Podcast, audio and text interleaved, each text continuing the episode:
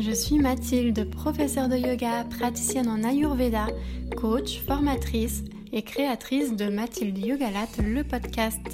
Je te retrouve ici toutes les deux semaines pour te donner des outils pour adopter une vie plus sereine afin de te sentir plus aligné et épanoui au quotidien. Seul ou accompagné, je te parlerai développement personnel et spirituel, yoga, médecine naturelle, alimentation, émotion, gestion du stress et bien plus encore avec des termes simples et accessibles, le tout à mon image pour un podcast décomplexé et sans prise de tête. Et avant de débuter notre sujet du jour, je voulais juste te dire que tu peux cliquer sur le lien qui est dans la description de ce podcast pour réserver avec moi ton appel gratuit de 30 minutes pour me parler de tes problématiques, des coachings, de l'Ayurveda, de comment je peux t'aider ou si tu veux des renseignements sur mes formations certifiantes au massage.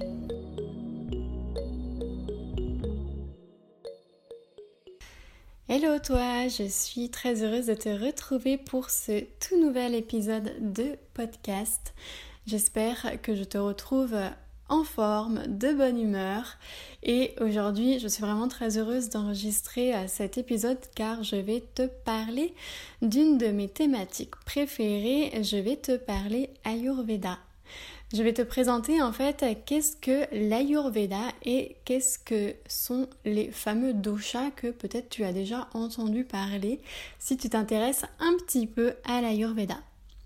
Alors, l'Ayurveda, qu'est-ce que c'est? C'est la médecine traditionnelle indienne. Donc c'est une médecine qui nous vient de l'Inde, c'est euh, une des plus vieilles médecines du monde. Ça fait des milliers d'années qu'elle existe et en fait euh, son approche de cette médecine-là, c'est une approche holistique. Ça veut dire quoi holistique? Holistique, c'est le fait que l'on prend la personne dans son ensemble. En fait, on prend la personne en interaction avec son environnement, avec ses émotions, avec son corps physique, avec ses pensées. Donc en fait, on part du principe qu'il n'y a pas de scission, qu'il n'y a pas de séparation entre d'un côté mon corps, d'un côté mon mental, d'un côté mes émotions, d'un côté mes pensées, comme si on pouvait tout cloisonner, comme si on pouvait tout mettre dans des petites boîtes et que tout était séparé. Voilà, c'est pas du tout comme ça qu'aborde l'Ayurveda, euh, qu'aborde la personne en Ayurveda. On part vraiment du principe au contraire que tout est en interaction avec tout. Donc c'est ça en fait d'avoir une vision holistique, c'est vraiment voir les choses dans leur ensemble.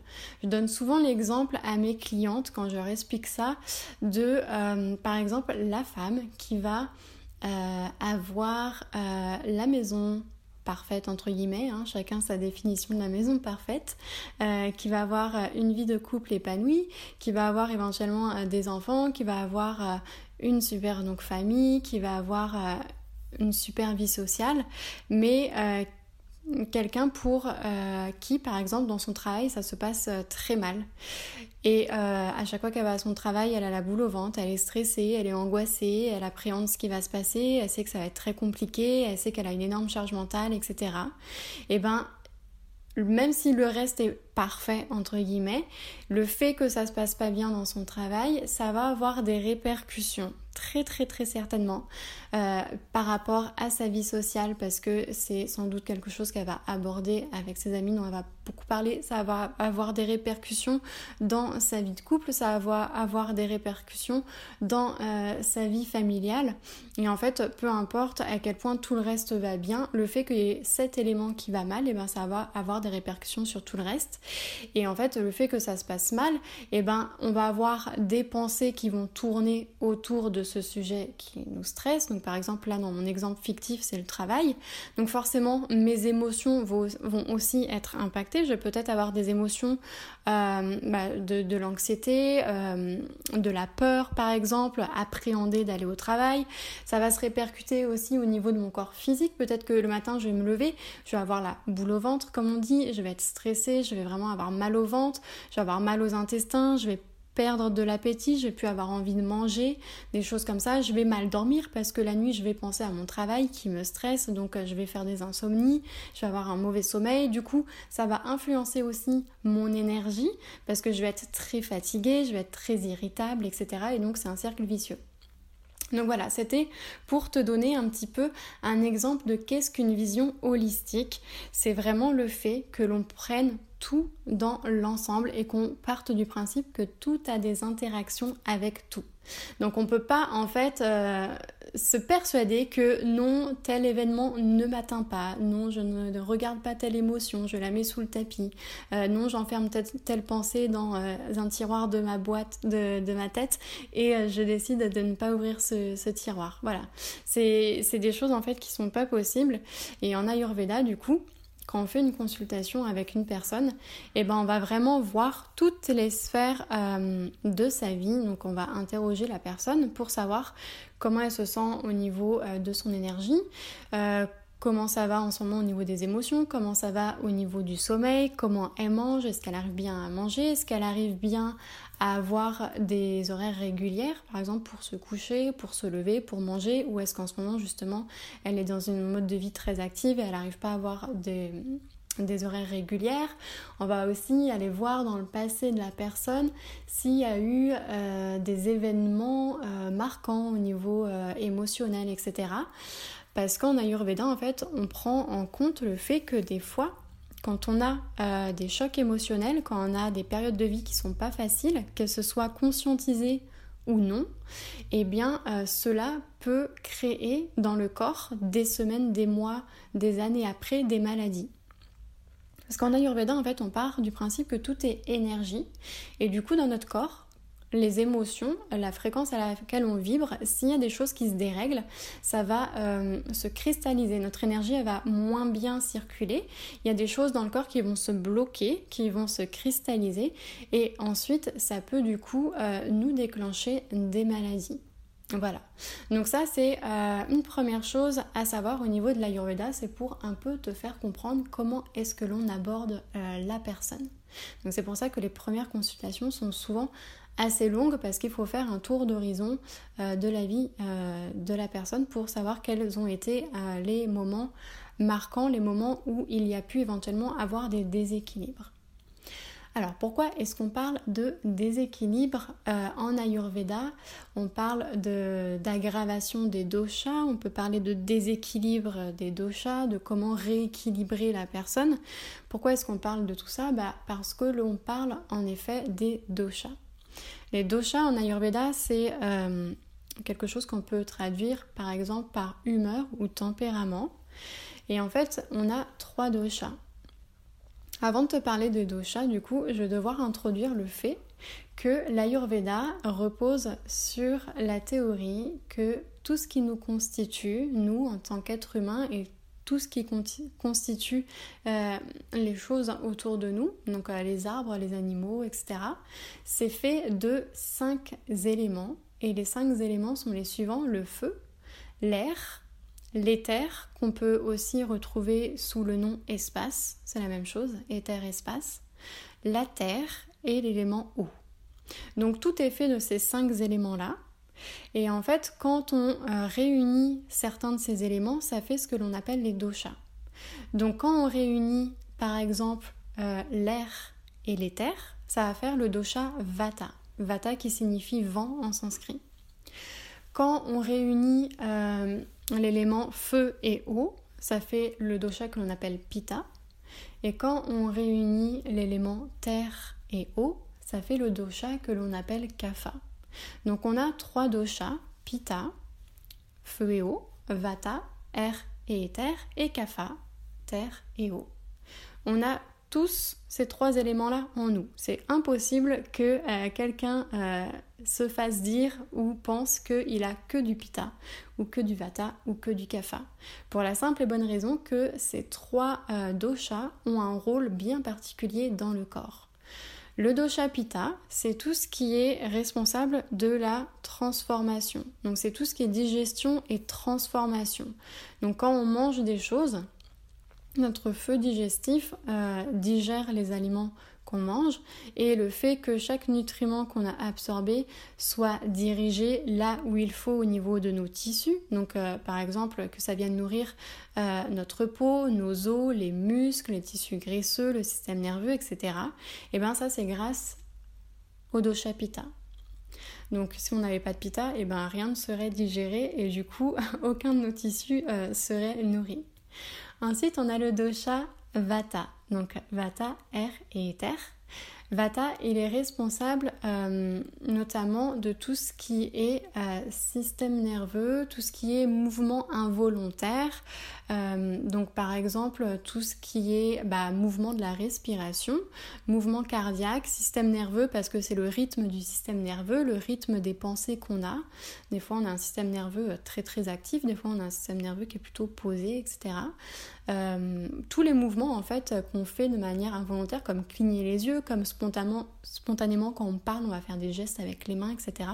Et bien tout ça, c'est Vata qui euh, est responsable de, cela.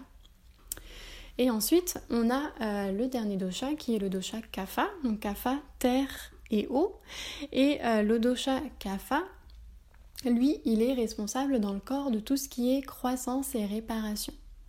Donc euh, par exemple, bah, toute la période de l'enfance, quand l'enfant est en train de grandir, eh ben, il est dans une période CAFA parce que c'est CAFA qui fait que euh, bah, il grandisse. Euh, quand on se casse un os ou quand on a une plaie ou quelque chose comme ça et que cela va se, va se guérir avec le temps, et eh ben c'est notamment le dosha kapha en fait qui fait son œuvre et qui nous aide à guérir. Donc là déjà, euh, je pense que tu comprends bien que ces trois doshas-là sont indispensables pour qu'on puisse vivre et du coup, bah, on comprend bien qu'on ne peut pas avoir que un, deux doshas, mais qu'on a forcément les trois. Par contre, ce qui est vrai, c'est qu'en Ayurveda, on n'a pas forcément ces trois doshas euh, de manière égale. On a ce qu'on appelle un profil ayurvédique. Donc un profil ayurvédique, ça veut dire qu'on a un dosha qui est très dominant par rapport aux deux autres, ou bien on peut avoir deux doshas très dominants par rapport au dernier. Donc souvent c'est des personnes par exemple qui ont des doubles constitutions. Et troisième fait extrêmement rare, on peut être ce qu'on appelle de constitution tridoshique, donc avoir les trois doshas euh, de manière égale dans le corps. Mais ça c'est vraiment très très très très rare. Moi, je sais que dans mes consultations en Ayurveda, j'ai jamais de ma vie rencontré euh, quelqu'un comme ça. Et les gens qui sont comme ça, c'est le genre de personnes en fait qui ne prennent pas soin d'eux, qui fument, qui boivent, euh, qui mangent n'importe quoi et qui sont jamais malades, qui n'ont pas besoin de voir le médecin et qui vont euh, vivre super vieux et mourir super vieux. Donc voilà, c'est pas des gens qu'on connaît beaucoup dans notre entourage, on n'a pas trop tendance à être comme ça. Et à quoi ça sert de savoir si je suis plutôt de nature Pitta, si je suis plutôt de nature Vata ou si je suis plutôt de nature Kapha ou si j'ai plutôt une double constitution. Ben en fait, ça va nous servir fortement car grâce à ça, on va pouvoir comprendre quelles sont nos caractéristiques physiques et mentales. Parce que chaque dosha, en fait, euh, a des caractéristiques physiques et mentales, c'est-à-dire que si j'ai beaucoup de pita en moi, je vais avoir tendance physiquement et mentalement à plutôt avoir telle telle caractéristique. Pareil pour le dosha vata et pareil pour le dosha kapha. Donc évidemment, les caractéristiques que je vais t'énumérer, c'est des grandes caractéristiques, c'est des grandes lignes et euh, c'est pas obligé que tu te retrouves dans tout de A à Z parce qu'ensuite, il n'y a pas que le dosha qui prime, il y a aussi notre euh, caractère à nous qu'on s'est forgé au fur et à mesure des expériences de vie. Donc euh, les pitas ne seront pas tous pareils, les vatas ne seront pas tous pareils, et les kaphas évidemment ne seront pas tous pareils aussi. Et heureusement, sinon on serait des petits robots et tout le monde serait pareil, ce serait, euh, ce serait plutôt triste, je trouve. Donc, je vais commencer par te parler euh, des personnes Pita, parce que les personnes Pita, je les connais très très bien, étant donné que moi, je suis une personne Pita, c'est-à-dire que j'ai 70% euh, de ma constitution qui est Pita. Et ensuite, j'ai un peu de Vata, et ensuite, j'ai très peu de Kapha. Alors, les personnes Pita, c'est donc, euh, pour récapituler, des personnes qui sont notamment composées des éléments feu et eau. Donc souvent quand on parle de pita, on, retient surtout l'élément feu parce que euh, comme je te l'ai dit, le pita dans le corps, en fait, c'est vraiment euh, l'élément feu, l'agni qu'on appelle en sanskrit, le feu digestif. C'est ça qui va nous permettre d'être, euh, de, c'est ça en fait qui est relié à tout ce qui est métabolisme et transformation, qui nous permet d'avoir un bon métabolisme, de bien digérer les aliments et de répartir bien tous les nutriments en fait dans les différents tissus, ce qu'on appelle des datus en Ayurveda, pour que chacun de nos datus, de nos tissus, soit nourri correctement. Donc les personnes Pitta, donc euh, feu, eau, elles ont euh, plutôt un métabolisme qui est bon parce qu'elles ont un bon feu digestif. Donc souvent elles ont un bon appétit, euh, toujours cette sensation d'avoir faim tout le temps. Et c'est pas des personnes qui ont tendance vraiment à grossir parce que vu qu'elles ont un bon métabolisme, bah, les choses se digèrent vite. C'est des personnes qui vont régulièrement aux toilettes, qui n'ont pas trop de soucis de constipation, des choses comme ça. Euh, c'est des personnes qui ont du coup le corps qui est plutôt euh, chaud au niveau de la température. Donc ces personnes qui vont supporter un petit peu moins bien les températures fortes à l'été. c'est des personnes qui vont avoir la peau qui rougit facilement. C'est des personnes qui peuvent également sur le plan physique du coup avoir bah, des petits problèmes reliés à l'excès de feu. Donc par exemple les yeux qui vont vite euh, rougir, piquer ou être secs. Euh, les gencives qui peuvent éventuellement euh, saigner un petit peu. c'est des personnes qui vont avoir peut-être un petit peu tendance à avoir les cheveux doux mais qui vont avoir tendance à graisser rapidement ou à devenir gris rapidement. Hein, moi par exemple, j'avoue voilà sur ce podcast que à l'aube de mes 30 ans, je commence déjà à avoir mes premiers cheveux blancs. Donc voilà, euh, donc c'est un petit peu ça les caractéristiques physiques de, euh, des personnes pita. Et on les reconnaît donc parce qu'elles ont un visage plutôt anguleux bien proportionné au niveau du visage. C'est des personnes qui ont une corpulence moyenne, donc pas trop petite, pas trop grande, et euh, une bonne musculature, elles prennent du muscle facilement. Et si elles prennent du poids, elles vont pouvoir le perdre facilement. Et si euh, et pareil, en fait, si elles, perdent du poids, elles vont pouvoir le regagner facilement. Donc elles sont plutôt euh, moyennes au niveau de, de la silhouette.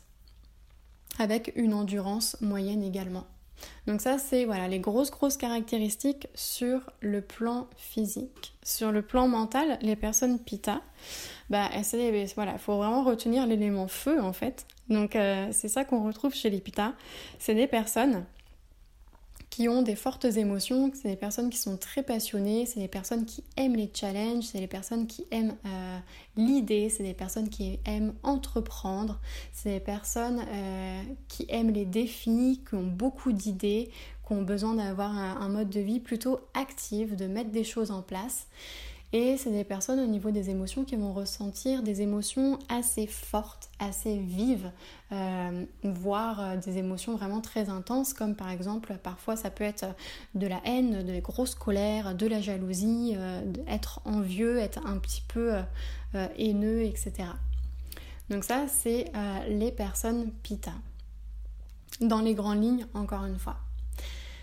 Les personnes vata, donc les personnes Vata, c'est euh, les personnes qui sont constituées principalement de l'élément air et éther. Et comme je l'ai dit euh, un petit peu avant dans ce podcast, les personnes Vata, euh, le Vata en fait, il est responsable dans le corps de tout ce qui est mouvement. Donc mouvement de la respiration, mouvement cardiaque, mouvement du rythme du système nerveux, etc. Donc du coup, les personnes Vata, qui ont beaucoup de vata en elles, bah, c'est des personnes qui vont être plutôt de nature très très très active, très aérien et euh, qui peuvent manquer un petit peu d'ancrage. Physiquement, on les reconnaît parce qu'elles ont une silhouette plutôt mince. C'est des personnes qui ont plutôt tendance à perdre facilement du poids, mais pas à gagner facilement du poids. Parce qu'il faut vraiment voir voilà, ces éléments-là, air et éther, c'est des éléments qui sont très légers. Donc, euh, plutôt minces au niveau de la, de, du physique, qui peuvent être grandes ou petites, mais qui peuvent être un petit peu euh, asymétriques si on compare le côté droit, le côté gauche au niveau du visage aussi. Ça peut être par exemple des personnes dont la cloison du nez euh, dévie légèrement vers la droite ou vers la gauche. C'est des personnes euh, qui ont la peau plutôt sèche. c'est des personnes qui peuvent avoir les cheveux très fins, cassants, les lèvres plutôt fines et sèches également. au niveau de l'alimentation, c'est des personnes qui vont avoir du mal à adopter un mode de rythme régulier un mode de vie, pardon, un rythme dans le mode de vie régulier. Donc elles peuvent avoir tendance euh, facilement à euh, sauter des repas sans s'en rendre compte, à manger n'importe quand. Et au niveau du coup de la digestion, du métabolisme, et eh ben, le métabolisme il est irrégulier. C'est-à-dire que c'est des personnes qui peuvent euh, bah, facilement être sujets à par exemple de la constipation, des choses comme ça. Au niveau du mental, c'est des personnes dont souvent le système nerveux est euh, très rythmé. Il y a beaucoup euh, de mouvements au niveau du système nerveux. Donc c'est des personnes qui vont euh, naturellement aller vers un rythme de vie hyper actif. Elles vont avoir envie de faire énormément de choses en même temps.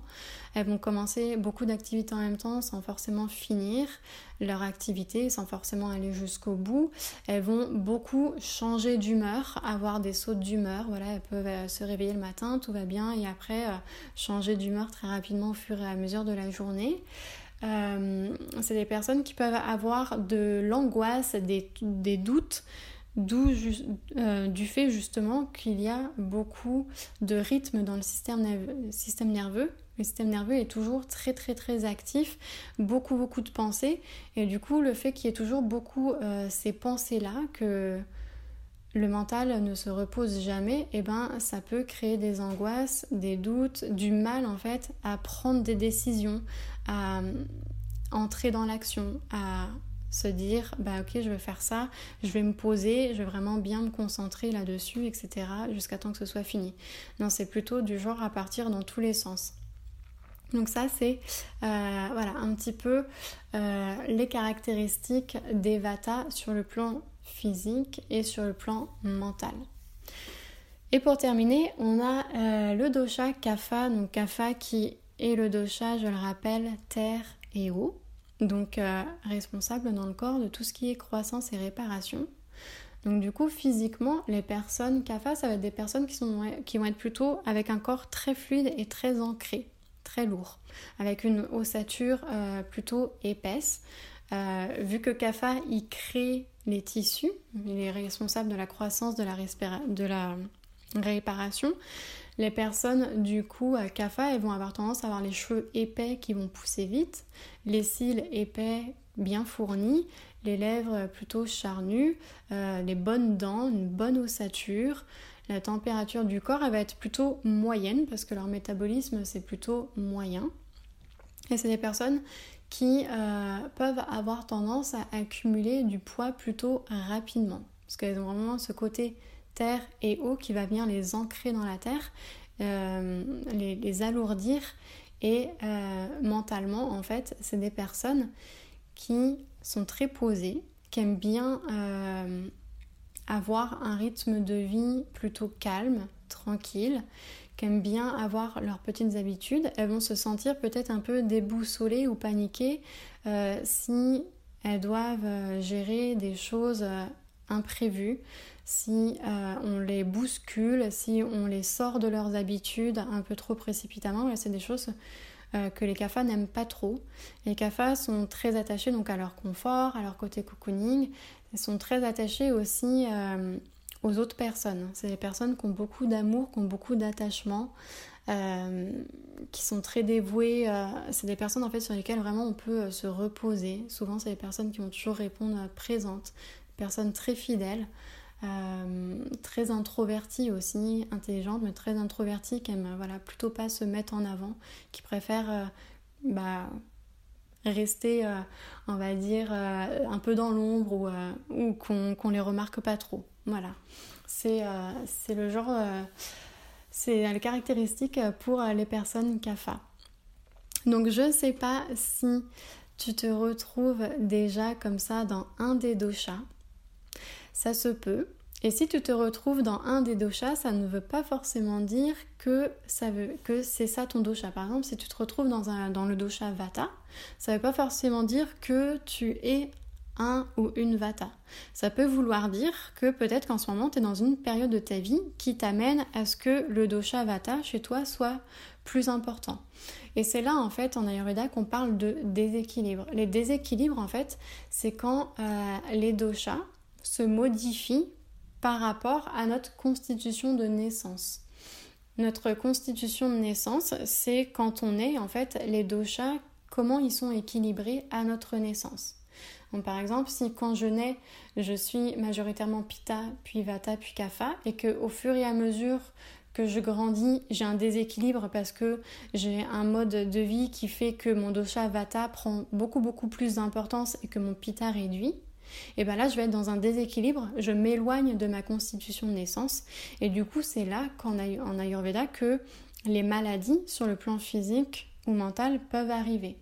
Au plus on s'éloigne de notre constitution de naissance et au plus on est dans les déséquilibres, au plus on va potentiellement tomber malade.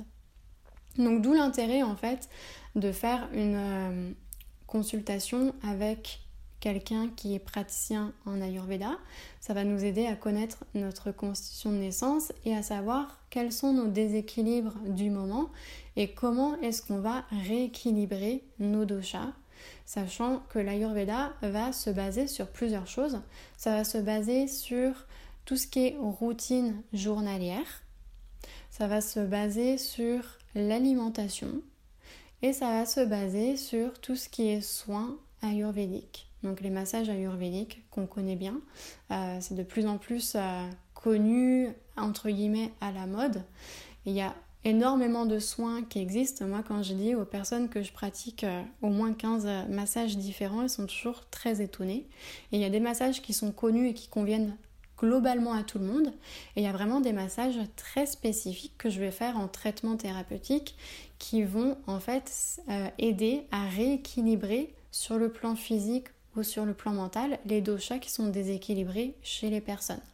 Donc ça, c'est des choses que je fais euh, soit si la personne vient me voir pour euh, un traitement thérapeutique où on fait une micro-consultation ensemble et ensuite elle a son soin adapté et un PDF où je vais lui donner des conseils pour faire perdurer le soin ou, euh, ou si elle veut vraiment avoir une consultation en entière d'une heure trente puis un massage, et eh ben c'est des choses aussi voilà, que je peux faire avec la personne et les consultations.